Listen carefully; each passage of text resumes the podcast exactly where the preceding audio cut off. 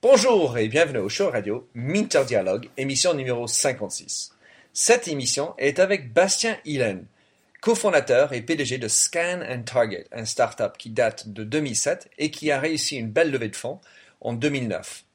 Avec une technologie text meaning ou sens du texte, la solution Scan and Target permet d'analyser en temps réel les communications social media d'une manière organisée pour les marques et en marque blanche pour les agences de monitoring.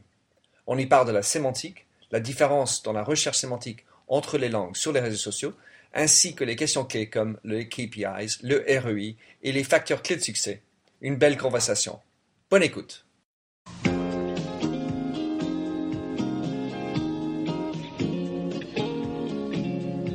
Hello, bonjour et bienvenue sur l'émission radio téléchargeable Minter Dialogue où on parle des marques, de l'Internet et les nouvelles technologies. Je suis Minterdial, votre compère pour cette émission radio téléchargeable, autrement dit un podcast. Je suis auteur du blog minterdial.fr où vous trouverez les show notes pour l'entretien qui suit, avec l'ensemble des sites et des liens cités dans l'émission. Si vous lisez anglais, j'ai également mon blog en anglais, themindset.com, T-H-E-M-Y-N-D-S-E-T. Plongeons alors dans cette nouvelle émission de Minter Dialogue. Bonjour et bienvenue au show radio Minter Dialogue. Ce soir, je suis avec Bastien Hillen, qui est un des cofondateurs et le PDG de Scan and Target. Aujourd'hui, c'est une journée importante, historique en tout cas. Pour certaines qui sont allées sur Wikipédia, vous aurez vu euh, le blackout euh, de, contre le SOPA. Donc en tout cas, Bastien, je suis content de te rencontrer euh, à nouveau, puisqu'on s'est rencontré à, à, la conférence Inno Napoléon. Euh, Est-ce que tu peux nous expliquer, Scan and, Data, Scan and Target, c'est quoi et qu'est-ce que tu fais? Oui, bonjour. Donc nous, Scan Target, on aide les marques à rechercher leurs clients sur les réseaux sociaux en analysant tout ce qui est conversationnel, que ce soit sur Twitter, Facebook, les blogs, les forums. Et euh, on, notre technologie est capable de comprendre tous les nouveaux langages, on va dire, qu'on rencontre euh, sur ces médias, y compris les fautes de frappe, le langage SMS, etc., de façon à leur fournir de la donnée décisionnelle qui permettent de retrouver bah, leurs clients existants, leurs clients potentiels et même les clients perdus et en les rangeant dans des segments d'audience qui correspondent à ce que souhaitent euh, les marques. Donc, je suis, une marque euh, et euh, vous venez avec votre solution. Comment ça se structure l'offre par rapport à je suis une marque Ben écoute, j'ai envie de savoir ce que font mes clients, de quoi ils parlent, comment ça tu structures? Alors nous, euh, peut-être prendre un exemple concret, c'est toujours plus facile à expliquer. On a pu faire un projet aux États-Unis pour des gens qui travaillaient pour Starbucks. Et donc là, on va essayer de chercher par ligne de produits, euh, le Tazo, l'Orte, le Frappuccino, etc. Essayer de retrouver qui est client, on va dire sur Twitter et Facebook, euh, quel parfum de, de, produits ils préfèrent, s'ils en sont satisfaits ou pas, s'ils ont eu des problèmes avec le service en magasin, s'ils sont sensibles au happy hour, etc. Et derrière, on leur relivre on va dire, une liste de profils euh, de personnes à, qui correspondent à toutes ces caractéristiques. On va dire segmentées en fonction des différents critères qui intéressaient la marque. Le, le travail que tu fais donc avec Starbucks, euh, c'est automatique ou euh, il y a un, une part de là qui est humain? Nous, l'analyse est automatique. Après, la conception du service, il y a une part d'humain pour essayer de se caler à ce que souhaite la marque. Mais nous, on a tout un tas déjà de catégories prédéfinies dans différents, euh, ce qu'on appelle verticals, qui sont des secteurs d'activité, puisqu'un client mécontent en télécom, c'est pas tout à fait le même qu'en euh, qu'en healthcare par exemple. Et donc il y a par contre toujours une petite partie des fois de customisation à faire, mais sinon l'analyse est automatique, donc on peut analyser en temps réel des millions de messages derrière. Euh, c'est la machine qui tourne. Alors Starbucks, c'est pas n'importe qui dans le social media, c'est pour ceux qui connaissent. Ça fait quoi de travailler avec eux et qu'est-ce que tu en as tiré? Est-ce que tu as appris des choses en travaillant avec eux? Alors c'était pas en direct avec eux, c'était au travers d'un, autre éditeur de logiciel qui fait du social media monitoring. Donc on n'a pas eu la chance encore de travailler en direct avec eux. Par contre c'était effectivement très enrichissant. Et on a notamment découvert que voilà, très peu de gens savaient écrire Frappuccino, euh, puisque euh, même pas à peine un tiers des gens qui consomment du Frappuccino savent bien l'écrire, mais bon, nos algos sont capables de, de détecter. 2P et 2C 2P et 2C, mais il y a des fois des gens qui mettent un H alors qu'il n'y en a pas, etc., etc. Le nombre de variantes est assez euh, énorme, on va dire. Surtout aux États-Unis. Um, alors, donc, pour parler de, du produit que vous avez Scan and Target, um, vous avez, ce que je comprends, de l'anglais et français. Est-ce que vous avez d'autres langues euh, ou est-ce que vous en est Donc là, on est en train de finaliser tout ce qui est euh, arabe, brésilien et espagnol qui sont parmi les langues les plus utilisées finalement sur les réseaux sociaux. C'était un peu une, raison du choix de ces langues-là. Euh, notamment l'arabe où il y, a, une très forte explosion de, l'utilisation de l'arabe qui est une langue compliquée. Puis en France, je crois qu'on a aussi la chance d'avoir beaucoup de liens avec euh, ce monde-là. Donc on a aussi utilisé cette richesse euh, pour avancer là-dessus. Alors quand vous avez pris l'arabe, on va dire, par rapport au métier d'aider les marques, quelles ont été, quelles sont les, contraintes, les enjeux que vous avez rencontrés en travaillant votre base de données finalement en arabe? Alors, il faut savoir que l'arabe est une langue particulière, parce que c'est pas une langue, mais elle est composée de, plusieurs langues, plusieurs dialectes.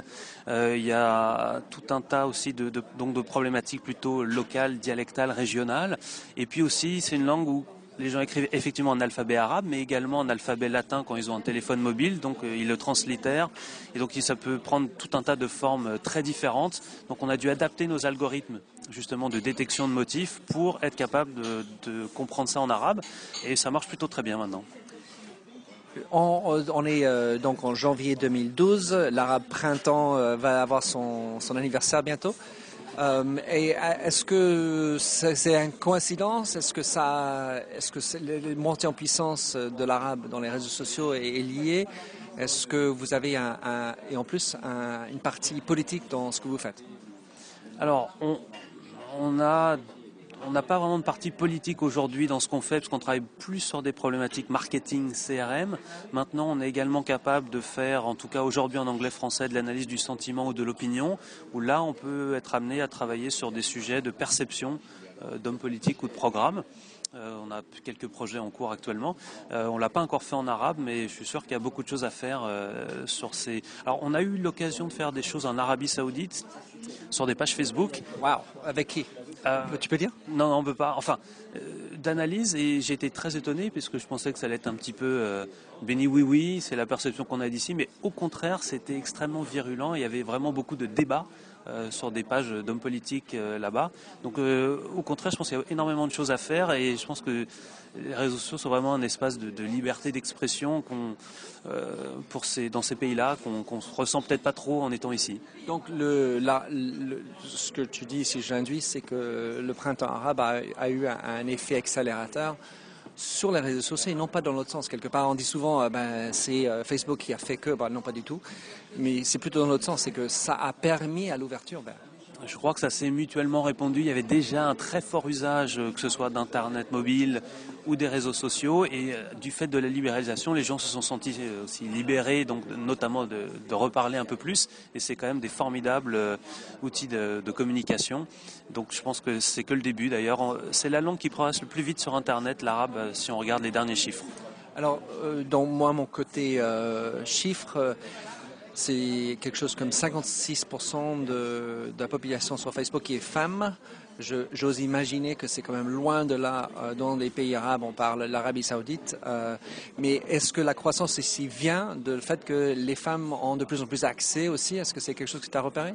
Alors nous, on n'utilise pas les données personnelles, donc on n'a pas forcément cette euh, notion de, sexe dans ce qu'on analyse, puisqu'on analyse les messages d'une façon un peu indifférenciée par contre, quand même, pour avoir regardé un certain nombre de pages Facebook, euh, les femmes sont quand même très actives également. Euh, c'est sûr que les, femmes, de façon générale, le sont parce que c'est elles qui l'utilisent en premier qui sont plus euh, attachées à, l'expérience. Mais dans les pays arabes, pour prendre la Turquie, je m'en souviens pas, c'était style 28% femmes alors que c'est 56% sur le monde entier. J'ai des chiffres plutôt autour de comme ça. Euh, mais j'ai lu justement aussi une étude que le nombre euh, de femmes euh, dans les pays arabes qui participaient aux réseaux sociaux était en très très forte croissance.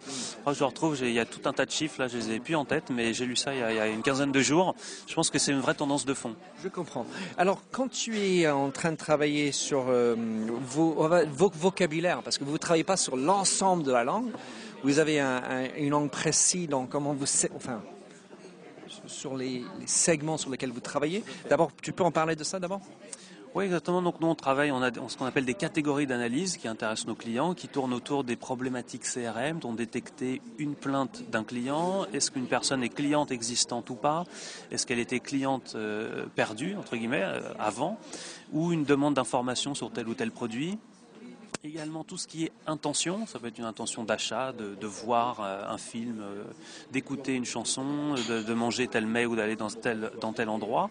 Tout ce qui est aussi sentiment, analyse du sentiment, c'est euh, lié à un sentiment, et analyse de l'opinion, là c'est plutôt quelque chose de factuel lié à une feature ou à une qualité propre. Et puis après, le premier c'est un sentiment, feeling.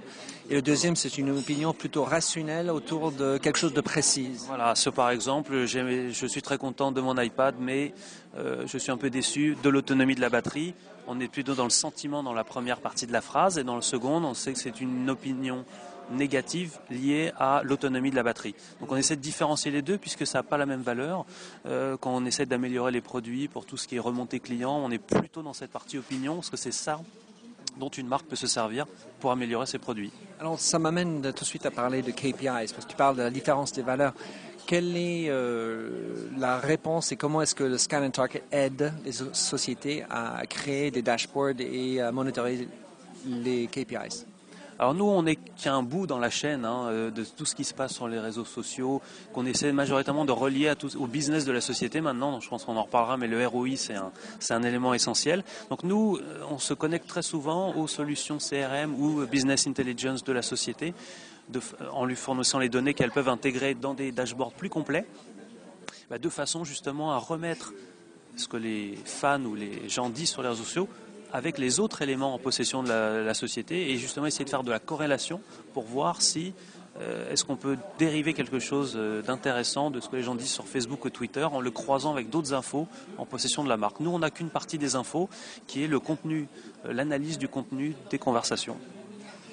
Je comprends. Et alors, si tu es en face de, de quelqu'un, un client potentiel, et tu dis, ah, voilà, scan and target, Qu'est-ce que tu as envie de lui raconter pour que et quand euh, il prend euh, Scan Target, ça marche bien chez lui? Quelles sont les consignes Tu lui dirais, enfin dans ta tête en tout cas, dirais, ben, s'il y a ça, ça et ça, c'est ça qui fera que ça va vraiment boomer euh, chez eux. Oui, c'est une bonne question. Je pense qu'il y a deux grands axes. Il y a un, il faut qu'il y ait quand même une présence à minima sur les réseaux sociaux soit de la marque ou de son secteur d'activité. On sait qu'il y a des secteurs qui sont sous-représentés, les gens en parlent très peu. Euh, l'assurance en France, par exemple, pour le moment, les gens parlent très peu de ça sur les réseaux sociaux, donc il y a peu de matière sur lesquelles travailler. En revanche, il y a des sociétés qui y sont. Oui, mais pour l'instant, il y a, la présence est faible. Et le second point, c'est qu'il faut que la société soit euh, on va dire, organisés pour tirer parti de, ces réseaux sociaux et des données qu'on peut leur amener. Donc il faut qu'il y ait un responsable de cette activité social media. Et il faut également des outils et, des gens derrière euh, pour pouvoir utiliser euh, l'information qu'on remonte. Sinon, ça sert à rien. Hein. C'est entre guillemets, on se fait plaisir. Euh, et ça, je pense que les, marques ont, passé le cap. avant, on était un petit peu dans, on se faisait plaisir, on acquérait des fans des, likes, etc.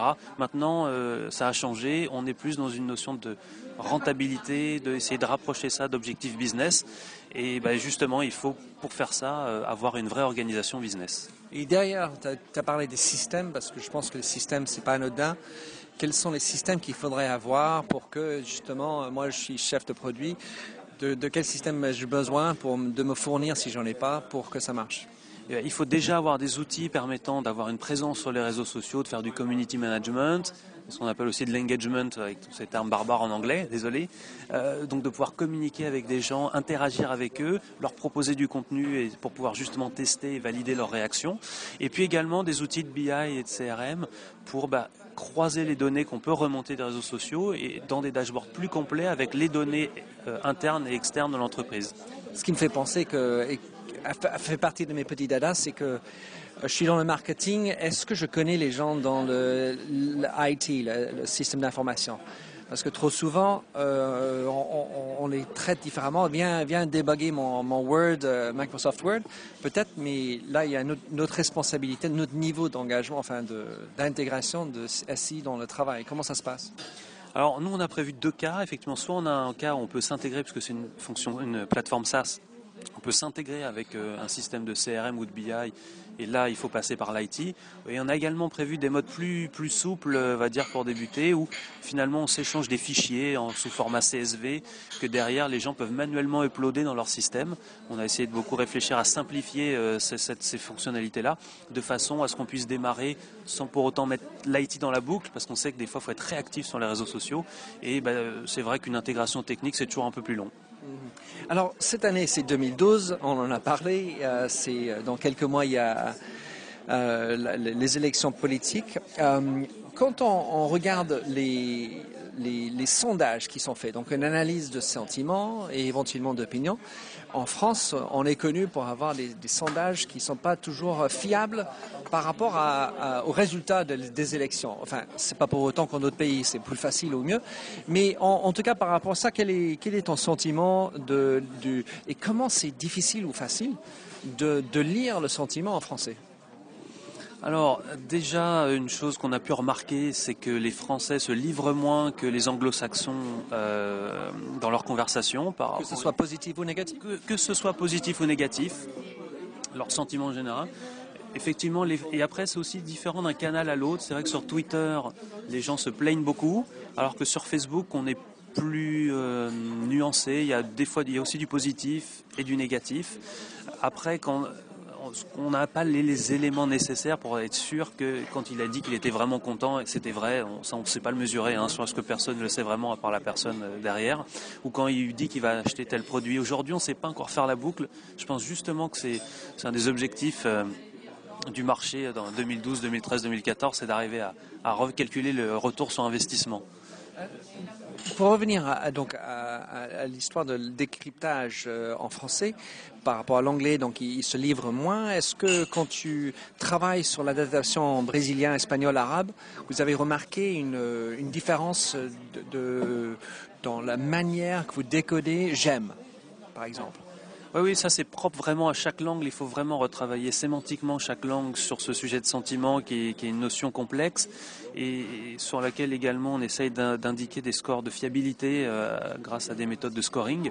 C'est comme sur l'intention, on essaie de donner un indice de, fiabilité euh, et notamment de, précision dans le temps, quand est-ce que ça va se passer. Alors ça marche plus ou moins bien. Et il y a des langues où c'est plus ou moins simple à faire. Euh, le français est une langue compliquée euh, parce qu'elle est, elle est assez riche. Et après, sur l'anglais, il y a aussi beaucoup de créativité dans les termes. Il y a beaucoup plus de termes en, anglais euh, qu'en français. il y a beaucoup plus de mots, c'est clair. Plus de mots. Et donc plus de manières d'exprimer peut-être la même chose qu'en français alors qu'il y a peut-être plus de nuances en français. Donc ça dépend vraiment d'une langue à l'autre. Et les autres langues latines sont peut-être un peu plus simples euh, aujourd'hui. Et l'arabe a d'autres complexités, mais a une chance, c'est que sur la conjugaison, euh, il y a une dizaine de temps, donc des fois on peut repérer certains, et, c'est assez précis, beaucoup plus précis que dans nos langues à nous. C'est fascinant. Ce serait le, sujet d'une autre discussion peut-être. Mais alors, 2012, euh, il y a beaucoup de changements dans l'air. Pour toi, quels sont les, mots-clés, les mots phares qui vont définir cette année? Alors je dirais il y a deux mots-clés.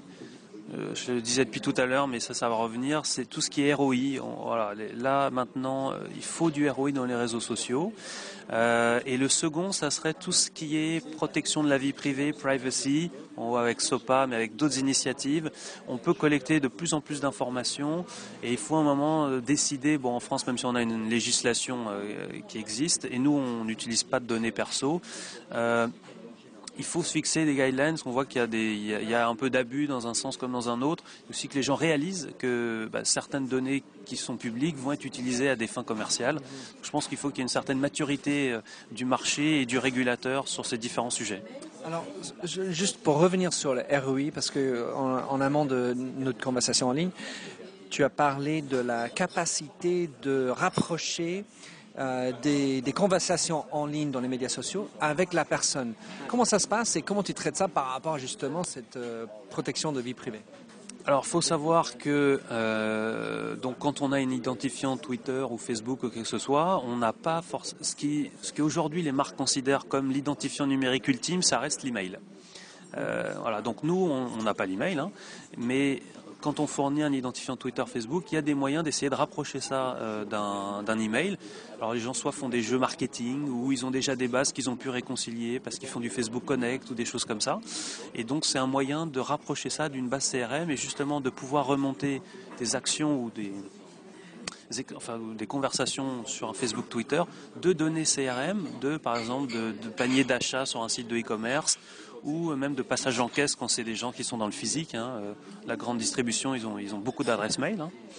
Oui, bah alors justement, j'imagine moi, j'arrive dans ma boutique euh, pour acheter euh, mes lunettes et bonjour, j'ai envie d'acheter telle et telle lunette. Et ah ben ah oui Minter, j'ai vu que vous vous êtes exprimé sur Facebook sur des, lunettes de soleil. Très bien. Comment enfin, enfin d'abord je trouve ça très intéressant c'est un wow effect. parce que cette recherche de ROI, la capacité de rallier cette conversation en ligne avec la personne, c'est fort. Et je trouve que là, on va aller vers le nerf de la guerre. En revanche, de l'autre côté, c'est... Attends, tu me dis, attends, t'as as regardé quoi sur Facebook sur moi? Alors, justement, nous, enfin, ou personne d'ailleurs, on n'a pas accès aux messages privés ce ne sont que des données publiques qui auraient été postées par exemple sur le mur d'une page Facebook auquel tout le monde peut avoir accès simplement en tapant euh, la fonction recherche de Facebook. Hein. Ça, faut bien comprendre que les marques, heureusement d'ailleurs, n'ont pas accès à tout ce qui est privé. Même si on voit des initiatives euh, qui font un peu froid dans le dos de Facebook aux États-Unis, qui justement pour les élections américaines 2012 liraient les messages privés des gens, bon, soi-disant les anonymisant, pour donner des, justement un indice de, de vote pour les différents enfin, Oui, et de vrais euh, sentiments, euh, parce qu'en imaginant que ce qu'on dit sur le mur est plus vrai que ce qu'on dit sur le, un page de quelqu'un d'autre. Exactement. Donc normalement, ça personne peut le faire à part, à part Facebook. Euh, donc c'est une donnée publique. Il faut aussi, ce que je disais, que les gens comprennent qu'un si on veut qu'une chose reste privée, il faut le poster à un endroit privé auquel personne n'y aura accès. Et si c'est posté de façon publique, c'est aussi d'une certaine manière de bonne guerre que la marque s'en saisisse. Après, il faut aussi qu'elle l'utilise intelligemment, pas avec des gros sabots, ça devient très intrusif, mais on sait qu'il y a eu des études notamment sur la publicité contextuelle temps réel aux États-Unis, et finalement 75% des gens étaient pour si elle était pertinente.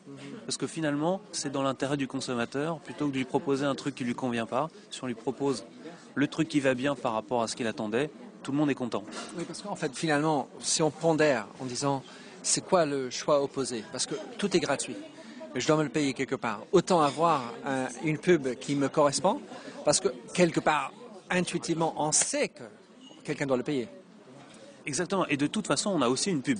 Donc autant qu'elle soit plutôt euh, pertinente, relevant, que finalement une pub pour un truc qui nous intéresse pas du tout. Les États-Unis et la France, euh, deux pays dans lesquels je navigue constamment, vous entendez par l'accent et, les anglicismes, mais euh, donc j'ai compris que vous étiez en train de regarder euh, les États-Unis. Vous travaillez déjà évidemment avec Starbucks et autres, mais est-ce que le fait d'être français apporte un avantage? Comment Parce que bon, on est connu pour côté ingénieur. mais je pensais notamment à cet aspect de vie privée. comment est-ce que c'est perçu aux États-Unis? Alors oui, c'est un avantage à minima euh, sur la partie technologique par rapport à d'autres nationalités, parce qu'on a quand même une réputation à bons ingénieurs. On a, on a d'autres, il y a d'autres. Euh, il y a d'autres qualités, on est d'accord. Il y a d'autres qualités, puis ils ont aussi d'autres euh, sentiments un peu plus négatifs. Sur la partie vie privée, ça c'est clair, c'est intéressant puisque nous on répond à des RFP de sociétés américaines et la partie protection de la vie privée c'est un élément, c'est une question. Et donc nous on répond qu'on est euh, voilà on, on, est en France, les données sont stockées en France sous les euh, l'égide de la CNIL, etc. Et bon voilà, ça c'est une vraie force je pense parce qu'on a en France une, une, législation assez stricte par rapport à d'autres pays et on voit que les États-Unis commencent à s'en rapprocher. Mmh, ça c'est intéressant. Bah, écoute Bastien, je te remercie beaucoup euh, d'être venu vers moi parce que hum, je sais que je suis euh, en, donc en béquille, donc c'est pas facile pour moi. Mais hum, est-ce que tu peux nous dire comment te contacter, te suivre euh, ou contacter si on a besoin de toi? Eh ben, C'est très simple. On a un, compte sur Twitter euh, qui est Scan Target. Et sinon, mon adresse mail, c'est b.ilen.scanandtarget.com. Je suis relativement toujours connecté, donc je réponds très vite. Super, Bastien, je te remercie beaucoup. Au plaisir de te suivre.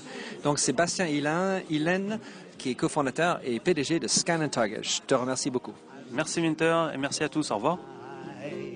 Merci de nous avoir rejoints sur cette émission de Minter Dialogue, le podcast du digital marketing en français. Vous trouverez les show notes sur minterdial.fr. Vous pouvez également vous souscrire à mon show Minter Dialogue en français sur iTunes, où vous trouverez d'autres émissions dans cette série d'entretiens d'hommes et de femmes de l'Internet en France, dont des personnages comme Vincent Ducret, conseiller Internet au gouvernement et créateur du Hub Forum, Jacques Land de Laura Merlin, Marc Rougier, président et cofondateur de Scoopit, Gilles Barbier, PDG de Dimaou, ou encore Eric Blo, PDG d'Awakit. Sinon, vous pouvez me suivre sur mon tuto français, MDIALFR, ou bien sur MDIAL, où je tweete en anglais. Enfin, vous pouvez aussi me retrouver sur mon site anglophone, themindset.com, T-H-E-M-Y-N-D-S-E-T, où j'écris sur les enjeux des marques et le digital marketing. Faites du podcasting, c'est une nouvelle forme de consommation de médias. C'est pratique, c'est mobile.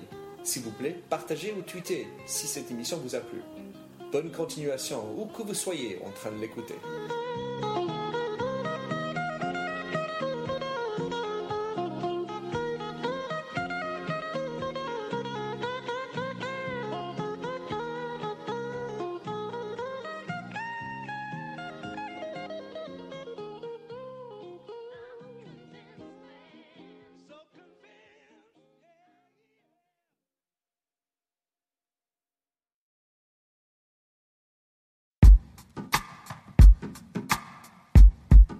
The Jim Stroud podcast explores the discoveries and trends forming the future of our lives.